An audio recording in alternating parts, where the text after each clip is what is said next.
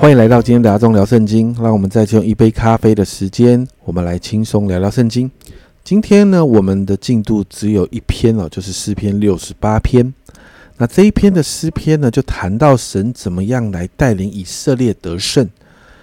在一到三节，诗人宣告愿神兴起，并且对逼迫以色列的仇敌要带来审判。诗人在第三节这样宣告：唯有一人必然欢喜。在神面前高兴快乐。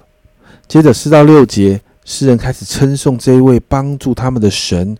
这位神是耶和华，他圣经上这样说：他是孤儿的父，是寡妇的伸冤者，是让孤独者有家被囚的出监牢的这样的一位神。接着诗人开始诉说神的作为。七到十节就谈到这位神是在旷野带领百姓。这位神是在天地啊，是天地都伏在他面前的。这位神是百姓需要的时候就降雨滋润滋润土地的。这位神是在百姓疲乏的时候兼顾他们的。这位神也是不断施恩给困苦需要的人的。因此，十一到十四节我们就看到这样的一位神开始帮助百姓的时候，就带领百姓得胜。因此，妇女们就要传扬神得胜的消息。还有君王落败逃跑的消息，百姓就享受安息，而列王就看到啊，这些攻击这个呃以色列的列王就落荒而逃。那看到十五到十七节呢，诗人就用拟人的拟啊拟人法的笔法来诉说神的圣所的所在。我们用更直白的翻译，就会明白诗人所要谈的，在十五十六节哦。呃，经文的更直白的翻译是这样说：巴山山是宏伟的山，是多峰多岭的山。那多峰多岭的山，你们为什么要敌视？哦，在我们的中文和本圣经写斜看了，但原文的意思是敌视。你们为什么敌视神所喜悦的山呢？你要知道，耶和华必住在那里，直到永远。这里用拟人法，要把后面谈到的西乃山衬托出来，所以十七节经文呢，直接的翻译就会变成神的车马千千万万，主从西乃山来到他的圣所中。而西乃山之所以重要，是因为神拣选这个西乃山成为圣所的所在。接着，这位神，我们在十八到二十三节就看到他真的所向披靡，大获全胜。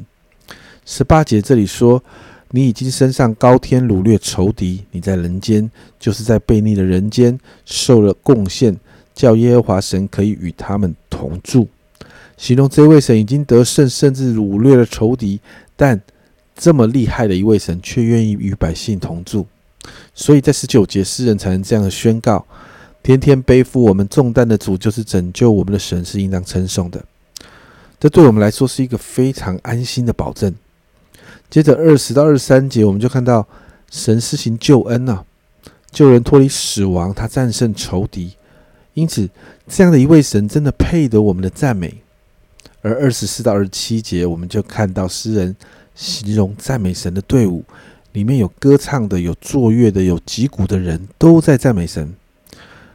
最后二十八到三十五节，诗人再一次发出赞美，因为神兼顾他的百姓。诗人宣告，万国列邦都要俯伏在神的面前，因为三十五节这样说：“神啊，你从圣所显为可畏。以色列的神是将那力量全能赐给他百姓的，神是应当称颂的。”这篇诗篇稍微长一点点，但是我们可以看到，诗人面对挑战来临的时候，他在困境中宣告：“愿神兴起。”而这个愿神兴起，其实就是邀请神进入接管这个困境。然后我们就看到诗人真实的经历神的作为。因此，在这个诗篇里面，我们看到有很多的经文都提到神是一位怎么样的神。当诗人描述、形容神的作为的时候，每一个事件都是他的真实经历。因此，今天我们来祷告，家人们，你现在正在面对挑战跟困境吗？让我们对着这个挑战跟困境，今天早今天早上。我们就有一个宣告，这个宣告就是愿神兴起，让我们邀请神介入在这当中。我相信诗人经历的神，我们也要同样的经历。因为就好像经文里面说到的，神是天天背负我们重担的主，救赎拯救我们的神，而这位神是应当称颂的。神天天背负了我们重担，他要拯救我们，所以向着你的困境跟挑战宣告吧，宣告愿神兴起，让神的手介入，我们就会看见神带领我们得胜。我们一起来祷告。主啊，我真说，主啊，当我们在面对挑战跟困境的时候，主啊，我们不是只是好像一直被挨打的那个那一方。主啊，今天我们要祷告，主啊，主啊，我们奉耶稣的名宣告，主啊，愿你兴起，兴起在我们的困境，兴起在我们的挑战里面。我奉耶稣的名，主啊，我要祝福在听阿忠聊圣经的每一个听众们。主啊，我真说，主啊，当我们宣告，主啊，你兴起在我们的挑战跟困境的当中，主啊，主啊，所有所有的仇敌。主啊，都要落荒而逃；主啊，主啊，所有的诡计都要被识破；主啊，都要毁坏；主啊，主啊，在这个困境的当中，愿你兴起，主，我们就我们就要看到你介入，你接管；主啊，主啊，你自己超自然的作为要进到我们这些困境的当中；主啊，是的，愿你兴起，谢谢主，这样祷告，奉耶稣基督的圣名求，阿门。家人们，让我们常常一起宣告，愿神兴起，让神接管我们的。困境跟挑战，因为神是天天背负我们重担的神。这是阿忠聊圣经今天的分享，阿忠聊圣经，我们明天见。